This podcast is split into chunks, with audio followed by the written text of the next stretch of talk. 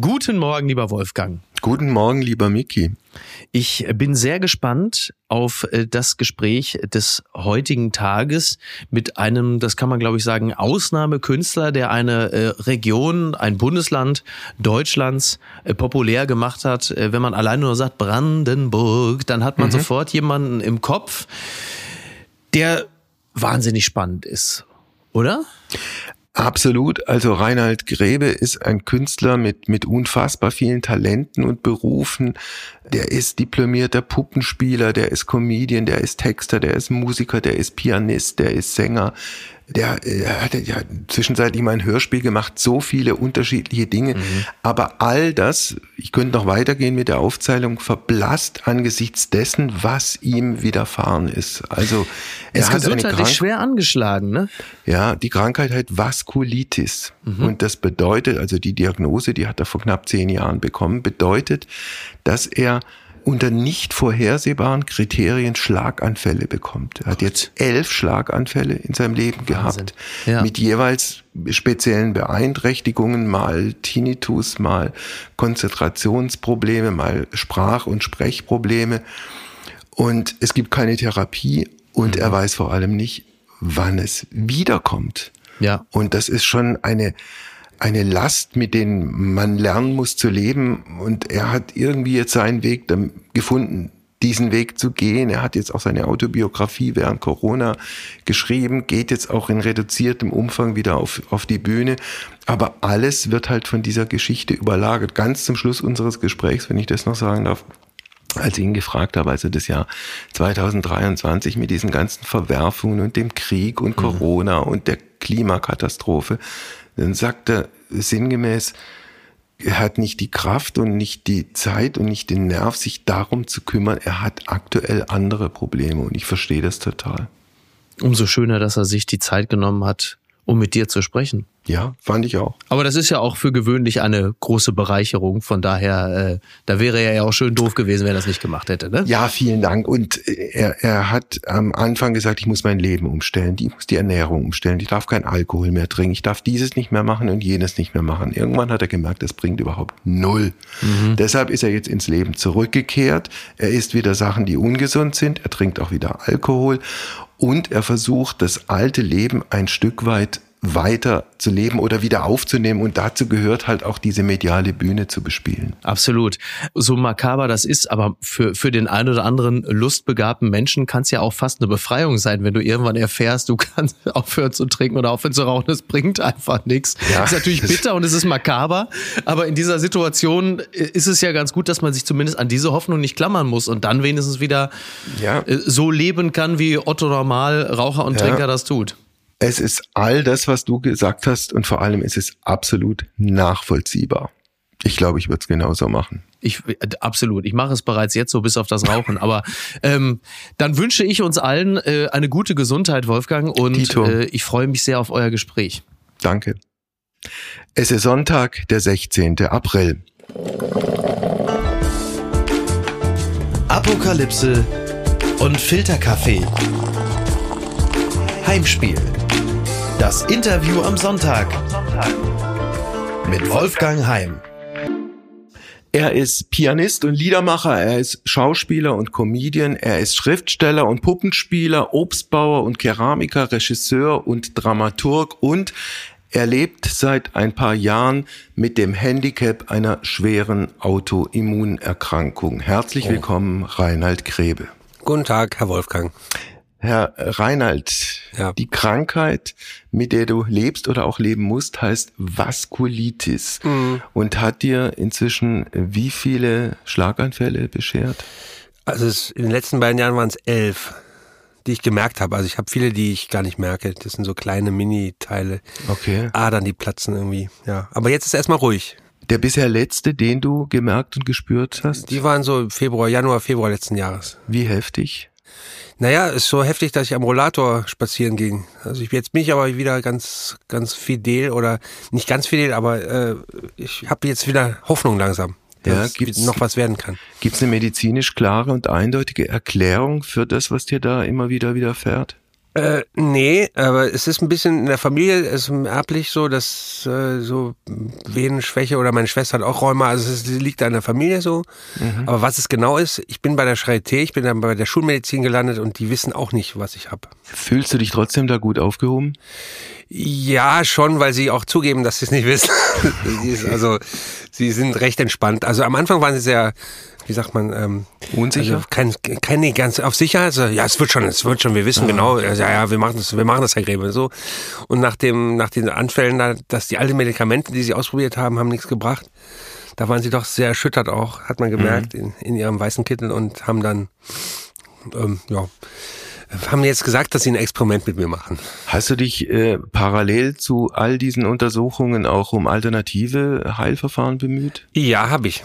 Ich Mit hab, welchem äh, Ergebnis? Mit dem Ergebnis, dass ich bei der Schulmedizin gelandet bin, weil äh, Schlaganfälle mit Weihrauch behandeln war mir dann doch nicht so. Äh, ich, es hat alles Vor- und Nachteile. So, mhm. ja. Aber ich hatte eine Phase, wo habe ich alle Medikamente abgesetzt und mich homöopathisch behandeln lassen, weil eine Freundin von mir hat ihr gut gefallen. Und das hat mir aber auch nicht geholfen. Okay. Mir nicht. Wie geht's dir aktuell? Wie gesagt, ich bin äh, also guter Dinge, das heißt, ich trete auch wieder auf, ich langsam kommt die Kraft wieder. Ich bin sprachbehindert noch ein bisschen, ich äh, taumel noch ein bisschen durch die Welt, weil gewisse Nerven mir nicht gehorchen und so. Ja. Aber es ist äh, im Vergleich zu letztes Jahr unglaublich, dass, dass sich das gebessert hat. Bedeutet aber im Umkehrschluss, du gehst mit einer anderen Anspannung dann auch auf die Bühne? Auf jeden Fall. Das ist natürlich äh, nicht mehr so selbstverständlich.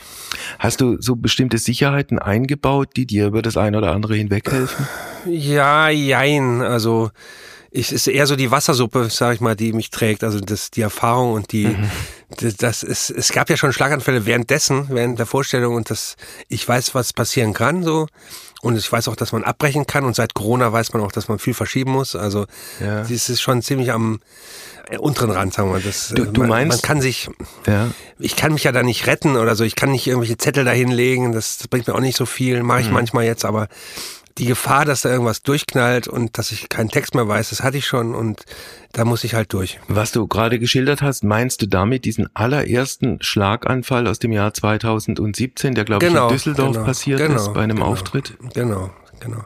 Und das war halt so die, ja, wie sagt man, das Schlimmste, was man vielleicht passieren kann, oder das ist schon heftig, dass äh, das währenddessen passiert und dass der Film reißt, so. Äh, ja. Äh, und äh, das habe ich halt schon abgespeichert, wie das, was das heißt so. Und mhm. wenn ich dann die Texte durchgehe vorher und mir fällt irgendwas nicht ein, ich hatte letztes Jahr so einen Vorfall in der Philharmonie Köln, wo ich fünf Minuten vorher gesagt habe, es geht nicht. Ne? Mhm. So, äh, da hatte ich dann, dafür war genauso, dass mir der Text nicht einfiel. Ich gehe ja vorher ein bisschen Text durch und ich kann die Worte nicht greifen, so das, das suppte so weg. Und dann habe ich dann abgebrochen, obwohl es ausverkauft war und da Leute warteten und ähm, ich vorher schon dachte, es geht ja, ist ja normal. Es war eine Kurzschlusshandlung. Ja, so also du Panik. bist dann in diesem Fall gar nicht erst auf die Bühne, um noch mal nach Düsseldorf zurückzugehen. Mhm. Du hast schon während also während der ersten Halbzeit gemerkt, dass da irgendwas Elementares nicht funktioniert? Ja, ich merkte das eigentlich schon den ganzen Tag, dass da irgendwas komisch ist. Dass, äh, ich konnte mir den Text nicht merken im Vorfeld. Und dann äh, der zweite Satz war schon nicht mehr so wie normal. Der schloss nicht an an den ersten. Und das heißt, die, die Texte hatten weder Hand noch Fuß. Also und dann sagten die Leute natürlich, das ist ja wie immer. Das ist dann das andere Problem, aber es birgt natürlich viel Qualität. Aber es ist, mhm. ähm, es war halt für mich ganz klar, es geht nicht. Ich habe immer so Blackouts oder so Weißband. Es, es rollt ja. nicht mehr so wie sonst. Ne? Das heißt, in der Pause hast du oder hat Abge dein Team entschieden abzubrechen? Ja. Genau, ich habe kürzer gespielt, habe mich so in die Pause gerettet. Und die Songs, die gingen noch halbwegs, weil da die andere Hirnhälfte mit im Spiel ist, hat mir der Arzt nachher gesagt, so dass, dass die Musik ist irgendwie, dann geht da irgendwas zusammen ja. oder ging zusammen, erstaunlicherweise. Aber die Texte waren einfach fürs, fürs Klo und äh, dann hab's, ich habe abgeschwitzt und dachte, irgendwas ist da. Ich wusste aber gar nicht, was es ist, weil ich, mhm. einen Schlaganfall denkt man nicht gleich. Äh, und dann habe ich gesagt, es geht nicht weiter. Es geht mhm, nicht. Dann klar. Abbruch. Wie oft musst du jetzt zum Arzt oder ins Krankenhaus? Alle zwei Monate, so eine ganze Woche. Mhm. Und dann checken die dich nochmal komplett von oben nach nee, unten Nee, die durch? lassen so eine Infusion in mich, in mich reinlaufen und das ist jetzt das Experiment. Äh, musst du Medikamente nehmen oder nimmst du welche? Einen ganzen Sack voll, ja, jeden Tag. Blutverdünner? Blutverdünner auf jeden Fall. Das übliche Cortison, was jetzt aber ausgeschlichen wird. Und ich kann es gar nicht sagen, es sind tausend Medikamente. Mhm. Und ich spritze mich selbst, alles ist alles so, wie so alte Leute manchmal mit ihrem Medikamentenbeutel rumlaufen. Das, das mache ich auch. Klingt ein Stück weit fast so, als hätte es für dich auch in dieser Ausnahmesituation, äh, mit der du jetzt seit einigen Jahren lebst, auch inzwischen sowas wie Normalität sich eingestellt? Ist meine Normalität, ja. Schlimm genug, aber es ist so. Man gewöhnt sich an fast alles, glaube ich. Welche Auswirkungen hat das in, in den Situationen, äh, in denen du dich befindest, bevor du auf die Bühne gehst? Kannst du da mantraartig sagen, irgendwie kriege ich es hin oder gibt es dann auch sowas wie Angst oder Panikattacken?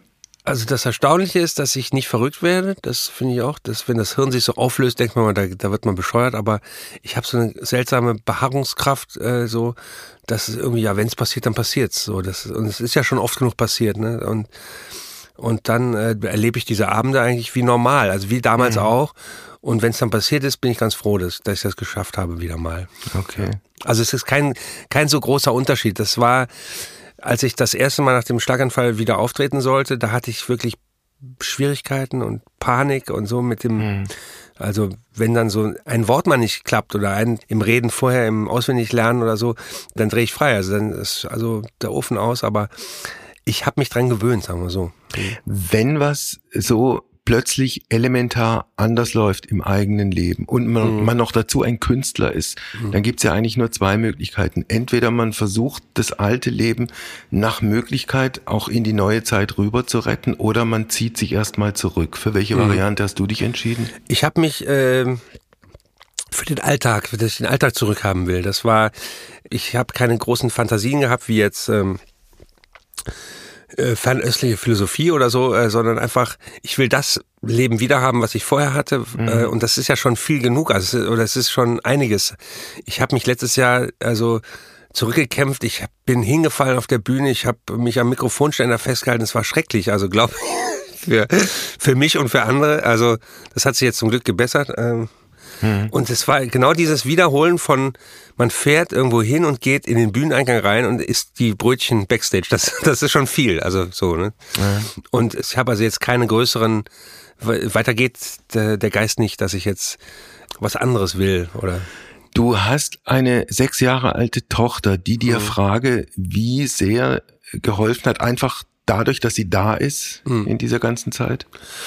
Ja, das, das Schöne ist, ich hatte die, äh, die ist geboren worden, glaube ich, nach dem ersten Schlaganfall einen Monat danach oder so. Die kennt mich eigentlich sehr, nur so im Krankenhaus, sieht mich aus irgendwelchen Krankenwagen steigen und war schon am, am Bett, für sie ist das normal und ich sag immer, ich habe was am Kopf und sie kann damit jetzt leben auch. Für sie ist auch normal und wenn der Papa mhm. müde ist, dann sage ich ja, ich habe Medikamente bekommen, ich muss jetzt schlafen, so und das ist sehr schön, dass sie da ist und äh, ja, was soll ich sagen? Ja, also ich habe mich an sie angeschmiegt, ja. Hast du deinen Alltag verändert? Hast du deine Ernährung umgestellt? Fährst du jetzt pausenlos mit dem Rad oder gehst spazieren? Äh, das hatte ich getan nach den ersten sechs Schlaganfällen. Ist ja bescheuert, das zu sagen, aber nach den anderen fünf letztes Jahr habe ich gesagt, jetzt scheißegal, jetzt trinke ich wieder und äh, ich fresse, was ich will. Jetzt bin ich fett geworden und ähm, weil ich überhaupt noch essen darf. Das ist ja auch so eine Sache. Ich mhm. habe mich aufgegeben letztes Jahr so ein bisschen, weil es, ja, es half ja nichts. Ich habe Chemotherapie bekommen, das härteste Medikament auf dem Markt und es hat nicht geholfen. Ne? Und dann mhm. denkst du auch, ja, was soll denn jetzt? Soll ich mich jetzt vegan ernähren und antientzündlich und was es alles gibt? Und dann, äh, dann habe ich gesagt, lass es gehen, lass, äh, es ist egal, es kommt, wie es kommt. Und es ist auch so, das Problem, was ich habe, Ursache und Wirkung finden nicht statt. Ne? Also es mhm. kann man nicht sagen, machen Sie das, dann hilft das, das hilft es Ihnen oder gehen Sie spazieren, machen Sie Sport. Das war ja. eben nicht so der Fall. Ne? Also ich wollte gerade sagen, das eigentlich Niederschmetternde ist, dass es keine gesicherte Therapiemöglichkeit gibt. Es gibt noch nicht mal eine Diagnose. Also das ist ja das Problem. Sie haben hinter meiner Krankheit ein Fragezeichen stehen im Arztbrief und sie kommen nicht drauf. Sie hätten sonst irgendwie das Hirn öffnen müssen, um da irgendwie sowas, das wollten sie auch nicht. Mhm. Also es, das ist das Problem. Und ich bin auf Stationen, so Rheumatologie, Neurologie, wo fast jeder unklar ist. Also das sind alles Patienten, die ein, eine unklare Diagnose haben. Deshalb bin ich da nicht so alleine. Ne? Also mhm es ist jetzt nicht so besonders, so eine seltene Krankheit zu haben. Äh, was du gerade angedeutet hast, das schilderst du etwas ausführlicher in diesem Buch, das im letzten Jahr rausgekommen ist. Also wenn man so will, eine frühe Autobiografie Tja, äh, ja. mit einem mit einem durchaus gewöhnungsbedürftigen Titel, der da heißt. Rheinland Grapefruit, das ist ein Spitzname von mir gewesen. War, schon, war das schon immer so? Ja, ja, das war in der Schule. War, Ach so, also weil du aus dem Rheinland kommst, Ja, genauer gesagt aus Köln, und weil, sie, weil die Schüler da irgendwie mich so genannt haben. also Gräbe und Grapefruit, ja, Ja. gut, okay. Was soll man da sagen? Ja, es hieß immer so. Ja. Ja, ich wollte nur sagen, also in genau diesem Buch mit genau diesem Titel schilderst du auch zum Teil durchaus auch komische oder tragikomische Situationen mit Mitpatienten, Mhm. äh, denen es zum Teil noch sehr viel schlechter äh, geht Ja. oder gegangen ist als dir selbst. Ja. Ja, das ist so eine Reha-Geschichte als, als Klammer, als, als, als Form. Äh, so ein kleiner Zauberberg. Das ist so dieses, was ich auch gemacht habe, die Reha. Und dann drumherum, so die Wirbel sind dann biografische Notizen und so Erinnerungsfetzen, die ich da äh, Struktur. Und das war halt, interessanterweise hat der Verlag, äh, der wollte wirklich eine prominenten Biografie haben, das allen Ernstes, dass ich sowas aufs Tonband labere, wie man so in sechs Stunden sein Leben ausspricht, wie man alles gekannt hat, mit wem man Kokain genommen hat. Und ich dachte, es kann doch nicht wahr sein. Ich, ich bin jetzt nicht so, ich muss, es muss irgendwie Literatur werden, äh, noch so, oder Kunst, irgendwie so ein Aspekt davon. Und dann habe ich halt das geschrieben, dass, ähm, dass man sagt, das ist vielleicht auch nicht alles wahr. Das heißt, du hast konsequent weggelassen, was eigentlich äh, von Verlagsseite von Interesse gewesen wäre. Ja, genau, diese ganzen Prominenten und die kenne ich Wer eh mit nicht. wem also, und wer ja, wann wo genau, geguckt Genau, genau. Okay.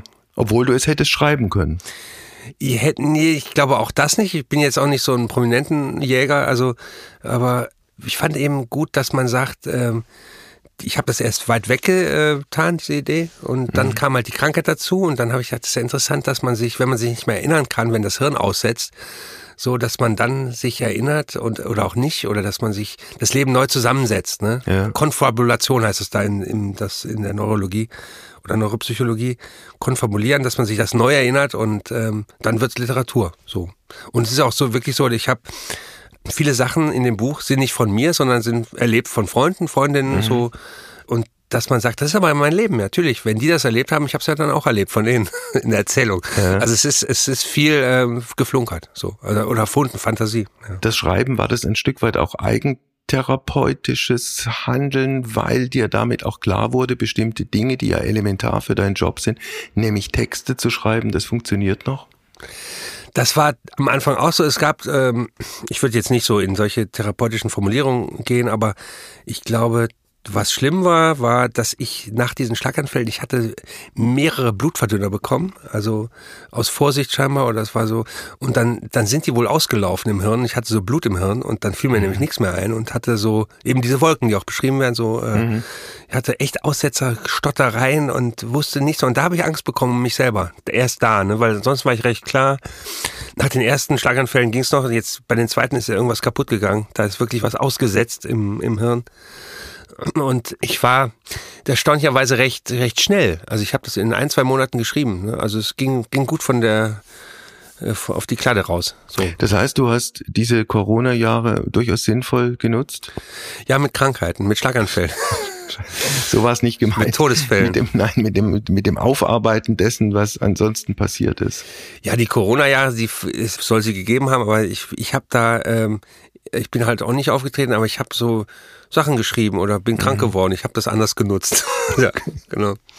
Du hast, glaube ich, auch einen Podcast gemacht über die letzten Nee. Lebensjahre. Nicht? man nennt das Hörspiel, das ist aber eine alte so. Form. Podcast ist, äh, ja, ich sitze hier in der Podcast-Hölle, Ja. aber ich bin eigentlich noch vom Hörspiel gekommen. Gut, aber Hörspiel ist natürlich eine ganz edle Kunstform. Ja, ganz edel, alt, alte, alt. alte Kunst, wo Äh, jedes hat- Wort überlegt ist. Hat dann ne, irgendwann durch das Fernsehen an Attraktivität verloren und es gibt's aber, glaube ich, immer noch. Also hast du ein Hörspiel gemacht was keiner letzten, hört. Genau, ja, genau. über die letzten Lebensjahre des Dichters und Schriftstellers. Und die ersten, ja. Hans und das, Fallada. das, das Leben, also die sagten Biopic, ich wusste auch nicht, was das ist, aber also das ist eine, das ganze Leben von Hans Fallada, Fallada das, jetzt fällt mir schon schwer, das auszusprechen, Fallada, Fallada, das ist Ja. ganz schwer.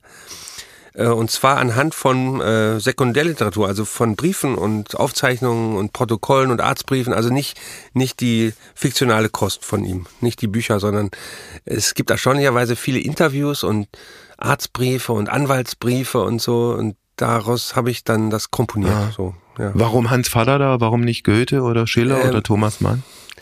Der wohnte äh, zwei Dörfer weiter. Ich habe so ein Häuschen in Brandenburg und der wohnte irgendwie und diese Gegend, da verhalten manchmal vom Haus Leute, wo geht's denn hier zu Fallada und so. Mhm. Das ist so, deshalb ist der Typ mir schon auf die Nüsse, weil ich immer raus musste. Und äh, ja, der ist so das Fallada Disneyland hier bei uns da oben. Und äh, war mir ein Begriff dadurch. Ich habe ja nie was gelesen. Mhm. Und dann war plötzlich Corona und dachte, ja, jetzt habe ich ja Zeit. Okay. Und das war dann wirklich auch so eine Corona-Maßnahme, dass wir waren da auch alle draußen und äh, seit ewigen Zeit nicht mehr so lange da gewesen und haben uns da eingeschlossen, äh, mussten uns einschließen, äh, mhm. durften da bleiben. Im Gegensatz zu Mecklenburg, die mussten ja alle zurück da mit ihren Wochenendhäusern. Und dann haben wir uns da Bücher kommen lassen. Wie heißen diese Lieferdienste? Bücher, äh, Booklooker, Amazon, nee, Booklooker.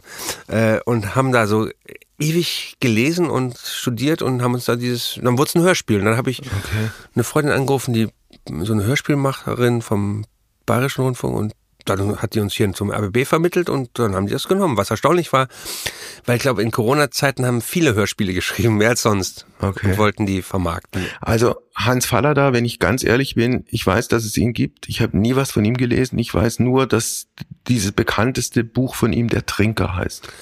Ja, auch bekannt ist es, äh, der, der kleine Mann was nun, das ist sein bekanntestes, bekanntestes, wenn man das so überhaupt. Ein Trinker, ja, ist auch sehr bekannt mit Harald Junke verfilmt auch. Mhm. Und also der hat ein sehr guter Schreiber und der hat eben eine krasse Biografie und das war ja die Idee dahinter, dass die Biografie so krass ist, weil der hat zwei Weltkriege überlebt also, und war Morphinist, war Sexist, war ähm, äh, Zigarettenraucher, 120 Kippen am Tag. Mhm. Der war so ein extremer Typ einfach. Ne? So, also alles, was man heute nicht mehr sein sollte. Ja, auch das, ja. und dann hat er eben manisch auch geschrieben. Der hatte solche 600, 800 Seiten Oschis hat er in ein paar Wochen rausgehauen. Der war mhm. so manisch. So. Okay. Und das äh, hat mich interessiert. Ja. Apropos Bücher, du bist insofern mit Büchern groß geworden, als du aus einem wie soll ich es formulieren? Bildungsbürgerlichen, Bildungsbürgerlichen 20. Jahrhunderthaushalt, 19. Jahrhunderthaushalt. Familie ja. kommst, der Vater Professor für Bibliothekswesen, die Mutter ja. Englischlehrerin und aufgewachsen mit wie viel Hunderten oder Tausenden von Büchern? Ja, 1000, 2000, 3000, irgendwas mit 1000. Hat das dazu geführt, dass du dich in diese Bücher äh, reinbegeben hast oder hat es dazu geführt, dass du keine Bücher mehr sehen konntest? Nee, das war so, dass mein Vater hat sich ja mit äh, dem Buch als solches äh, beschäftigt und der redet immer nur über die Einbände, ne? Also der mhm. redet nur so über mhm. die Presse von uns seit 1540 und das, da gibt's, die ist aus Schweinsleder und so. Der hat die Bücher gar nicht gelesen, ne? Das, so war das bei ihm. Und dann hat er aber unten noch so, so eine Wühltischkiste gehabt mit so äh, Rororos und so, so Kram. Mhm. Und mich hatten äh, Reklamheften und so, die habe ich dann gefressen und dann habe ich uns mich immer gestritten mit ihm, es geht ums Lesen. Mir ist es scheißegal, welche, wie die aussehen, welche Fetzen das sind, sondern mir geht es um den mhm. Inhalt und, und ich bin aber schon durch ihn natürlich ans Lesen gekommen, so mit 18, 17 und daher kam das ja. Wobei er, glaube ich, jemand war, der für Karl May ein ganz besonderes Faible hat. Das war das Ding, dass er, äh, er hat das immer äh, so Seminare über Trivialliteratur, so hat er es genannt. Ne? Aber letztlich, er mochte das schon sehr. Als Kind hat er es da gelesen gehabt. Mhm. Und da hat er es dann irgendwie so in die Uni-Welt da reingebraten, dass er eben so Seminare äh, hält und Vorträge natürlich. Der hat also die Gesamtausgabe und den Bärentöter an der Wand gehabt. Der war also mhm. und ist dann immer in Verkleidung, äh, hatte den Karl May an die Menschen gebracht, ja. Du hast dann, wenn ich es richtig sehe, Abitur in Frechen bei Köln mhm. gemacht. Du hast Zivildienst in Bielefeld gemacht. Auch das ist korrekt. Und dann hast du in, in Berlin eine Ausbildung oder ein Studium äh, oder eine Ausbildung plus Studium gemacht zum diplomierten Puppenspieler. Auch korrekt? Ja, das ist richtig. Das ist genau über die, über die äh, Distanz, also die Straße, eine Straße weiter war eine Uni. Das war jetzt, ist jetzt, glaube ich, ein Volleyballfeld. Beachvolleyball. Ja. Die, es gibt's nicht mehr, die Uni. Also weil ja. du gerade mit der Hand rüber gezeigt hast, hast, was man im Podcast dann nicht hört. Du sitzt das sieht man gar nicht, ne? Studio so. Bummens in, ja. in, mitten in Berlin. In Stralau. Das war hier alles eine Gegend, die war total abgewrackt. Wir haben da echt immer Schrott rausgeholt aus den alten Häusern und damit Puppen gespielt. Also das war hier so, man kennt es ja gar nicht wieder. Jetzt ist total hip und Podcast. Alles Wahnsinn. Ja. Warum so. hast du dir das Puppenspiel ausgeguckt? Weil, äh, ist auch wieder Zufall, äh, ich habe ja so äh, die Comedy mitgemacht, die, die Anfänge hier, so äh, Anfang der 90er, mit jungen Jahren, mit 20 oder so und war da sehr erfolgreich auch. Äh, aber habe dann irgendwie gedacht, das ist irgendwie das ist, irgendwas stimmt ja nicht. Ich wollte ja nie wieder eine Schule von innen sehen, aber dann dachte ich mir, ich äh, muss mal irgendwas lernen. So. Hm. Also hier nur dieses, diese Quatschköppe da und ähm, und dann habe ich äh, geguckt, ja, was kann es denn sein? Und ich bin nie im Theater gewesen vorher so und dann fand also Schauspiel, Regie kam ich nicht auf die Idee. Und dann hat mir ein Freund, der hat ähm, hier an der Ernst-Busch-Schule Regie studiert, hat sich da beworben oder hat, der hat bei mir gepennt und der hat mir dann diesen Wisch gegeben, Puppenspiel, dass das überhaupt gibt, das war äh, mhm. wer weiß das denn schon. Äh, und dann habe ich mich da beworben und das war so, so eine Mischung aus ja, so Straßenkunst und Ach. so am, ambulanten Handel, also so mit ähm, es war sowas, so eine Halbwelt, ne? Dass man so Puppenspiel, Stabpuppen, ja. Maskenspiel, Pantomime, das war so Gaukelei und so und das aber kombiniert mit Hochkultur mit, mit so Theaterwissenschaft und. Und diese Kombination hat dich so fasziniert, dass das du dann dran geblieben bist und ja. das über Jahre gemacht hast? Vier Jahre, ja. Okay. Mhm. Du bist dann nach Jena gegangen, hast dann doch das andere auch noch Korrekt. Mit, mitgenommen, Schauspiel und Dramaturgie und ja. Regie mhm. und bist dann irgendwann äh, mit, mit den ganzen Dingen, die ich äh, eingangs unseres Gesprächs schon aufgezählt habe, bei Wikipedia gelandet mhm. mit dem Eintrag, irgendwo rangiert er zwischen Bertolt Brecht, Wolf Biermann und Franz Josef Wer hat das denn geschrieben? Wer hat das wohl geschrieben? Weiß ich nicht. Hast du es in Auftrag gegeben? Nee, auch nicht. Also es gibt schlimmere Kombinationen. Ja, ja, ja. Helge Schneider und Udo Jürgens hat auch jemand geschrieben, ja. Okay, gut. Also mhm. fangen wir an mit Bertolt Brecht. Hat der irgendeine Bedeutung für dein künstlerisches Leben? Na, ich finde die Sprache schon, äh, habe ich im Ohr, ja. Mhm. Dieses Sachliche, dieses, äh, also ich, das eben dieses nicht, ähm, romantisch, äh, sondern sehr wissenschaftlich, äh, dass man das so rangeht, das, aber auch äh, geformt auch an, an Luther, so die Sprache. Also ich finde es gut, ja. kann man kann man gut lesen. Von Wolf Biermann hast du vermutlich die Stimme und den Gesang im Ohr. Und äh, also er hat schon gute Texte auch, ja. Und das ist auch dieses Holzschnitthafte, dieses Barocke, das hat mir auch gefallen, ja. Ja, dann Franz Josef Degenhardt, dieser große politische der beste, Liedermacher beste 68er, ja. Also da muss ich auch sagen, der hat tolle, tolle Texte allein, was der da hingepinnt hat, also dieses, das Reimschema, allein schon wie dieses, dieses kunstvolle, äh, das hat mir ist auch sehr schön, ja. Also Väterchen Franz. Ja, Väterchen Franz, also das ist schon gut, ja. Wenn der Senator erzählt. Ja, kenne ich also, jetzt nicht, aber äh, aber große, große, große Balladen, äh, ja. die, die irgendwie in die damalige Zeit gepasst haben, wobei man fast konstatieren muss, wenn ich es nicht falsch sehe, Degenhardt heute in der Wahrnehmung der Rezeption spielt, glaube ich, keine große Rolle mehr, oder? Das, das weiß ich nicht. Ich, in welcher Rezeption? Ich weiß, weiß es nicht. Ich habe den mal gesehen auch in in der Stadt Bielefeld. Da habe ich, da war der, da lebte er noch mhm. äh, mit seinem jungen Sohn damals, jungen Sohn Kai, und das war schon sehr beeindruckend. Also so ein, ich wusste damals nicht, was die 68er waren, mhm. aber es, es wehte einem sowas also Historisches schon an, ja. Okay. Mhm. Äh, die ganzen Berufe, die du, Talent, also die Kombination Talent plus Beruf in deinem Fall kriegen wir nicht mehr unter. Ich würde ein paar Sachen trotzdem noch gerne ansprechen. Sind noch geflunkert, ja.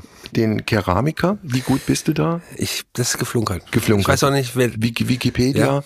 vergisst nichts und ja, wer, alles wieder und, aus. Und äh, kolportiert es weiter, ja. Was, was ist mit dem Obstbauern? Hab. Ja, das stimmt, ja. Echt? Nicht, das ist natürlich auch Quatsch. Ich habe eine große Wiese in Brandenburg.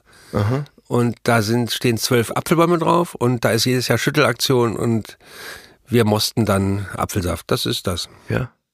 Was ist mit dem Pianisten? Der ist logischerweise auch nicht geflunkert. Wie, wie, wie gut bist du als Pianist? Ich bin recht, recht schlecht und nach den Schlaganfällen noch schlechter geworden. Ich habe also das Problem, dass ich links und rechts nicht so zusammenkriege. Leider. Aber ich habe ähm, fürs Auftreten reizt noch gerade so. Mhm. so. Hast du eigentlich deine, deine Band noch? Wie, wie heißt die Kapelle der Versöhnung? Heißt Kapelle der Versöhnung. Wir sind auch jetzt in Stuttgart äh, demnächst und da ist der Trommler auch während Corona gestorben. Das ja. war auch recht traurig und da haben wir jetzt äh, Ersatz darf man nicht sagen, also, also einen anderen, der, den wir auch vorher schon kannten, der macht da jetzt mit und wir ist der Versuch, wieder neu anzufangen. Ja. Dann gibt's auch eine, eine Band oder eine Kapelle, mit der du zu tun hattest, die ich, wenn ich ehrlich bin, überhaupt nicht kenne, aber wo ich den Namen großartig finde. Das ist die bolschewistische Kurkapelle Schwarz-Rot. Ja, äh, die haben sich getrennt, ehrlich gesagt. Genaueres weiß ich gar nicht, warum und wieso. Da gibt's jetzt zwei. zwei von. Und das, die heißen jetzt die sogenannte anarchistische Musikwirtschaft, die einen, mit denen ich zu tun habe. Es ist also ganz schwierig zu sagen. Also, aber die schlecht. sind hier aus, aus Berlin, ja. Wir reden miteinander im Jahr 2023 mit anderen Worten in absolut turbulenten, schwierigen, problematischen Zeiten, mhm. die für, für jemanden wie dich, der, der künstlerisch unterwegs ist, als, als Comedian, auch als Texter, eigentlich viele, viele Anregungen äh, bieten. Was ziehst du aus dieser Zeit für dich? Ähm, ich muss ehrlich sagen, dass mich diese Zeit, also mit Haltung zum Ukraine-Krieg oder zu Putin, ich äh, habe andere Sorgen im Moment. Wie soll ich das sagen? Klar. Das ist so auch so eine Achillesphase, glaube ich. Ich bin gar nicht so politisch oder so, dass ich jetzt sage, weil diese Zeiten jetzt gerade so krisenhaft sind, äh, wann waren sie das nicht? Also jetzt, äh, dass ich jetzt da äh, besonders drauf bin oder so.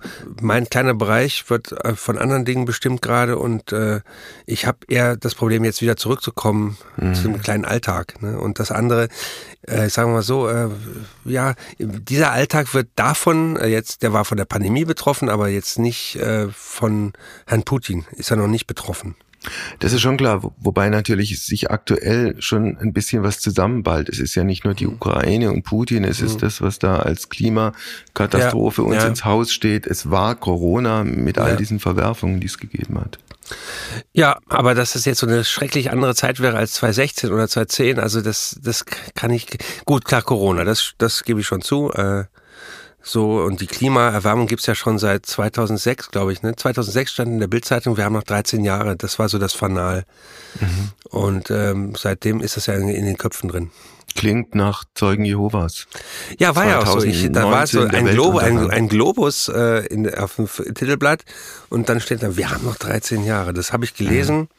Da kam ich gerade aus dem kalten Italien. Äh, ins heiße Deutschland. Es war ein strahlender Himmel Anfang April und da las ich das. So, so einen April gab es noch nie und dann war da dieser diese äh, Schlagzeile. Das war schon mhm. ähm, ja. Weil du gerade gesagt hast, du hast, weiß Gott, andere Sorgen, durchaus mhm. klar und, und natürlich auch nachvollziehbar. Was bedeutet das für die Zukunft und für, für die Art oder für deine Art jetzt auch Pläne zu machen? Also auch das sage ich, ich versuche mich nicht davon äh, so sehr einschränken zu lassen. Ich versuche Pläne zu machen, äh, dass man auch sagt, nächstes Jahr fahre ich in Urlaub oder ich, ich spiele ein großes Konzert dieses, diesen Sommer, habe ich zumindest vor, in der Waldbühne hier in Berlin. Ende Juli. Im Juli. Ich hm. versuche Pläne zu machen. Also, dass man sich jetzt nicht davon irritieren lässt, dass es jederzeit vorbei sein kann. Das ist mir auch klar, dass wieder so ein Schlaganfall kommt. Also, aber ich versuche einfach mein Leben zu leben mit einem Kalender halbwegs geführt. Ja. Hast du hast du eine Tournee geplant oder einzelne Konzerte? Ja, ich habe sogar ein neues Programm geplant für nächstes Jahr und äh, mhm. also ich, es soll weitergehen. Das ist, ist ja Termine, Termine. Das macht man ja so. so. Ja. Mhm. Also es soll nicht nur weitergehen, es wird auch weitergehen. Vielen Dank. Ich hoffe ich hoffe ja. Vielen Dank und dir alles Gute. Ach, das war's schon. Ja, das war's. Fandest du? Ja, läuft da zwischendurch noch viel Musik oder? Nein, der läuft überhaupt. Weißt du, wie lange wir gequatscht haben? Wie lange denn? 35 Minuten und 55 Sekunden. Und das ist wieder ein Podcast. Das wird ein Podcast. Krass, krass. Ja. Ja. Ich mache wieder ein Hörspiel. Okay, ja. also mach's gut. Tschüss. Mach's gut. Tschüss nach Stuttgart.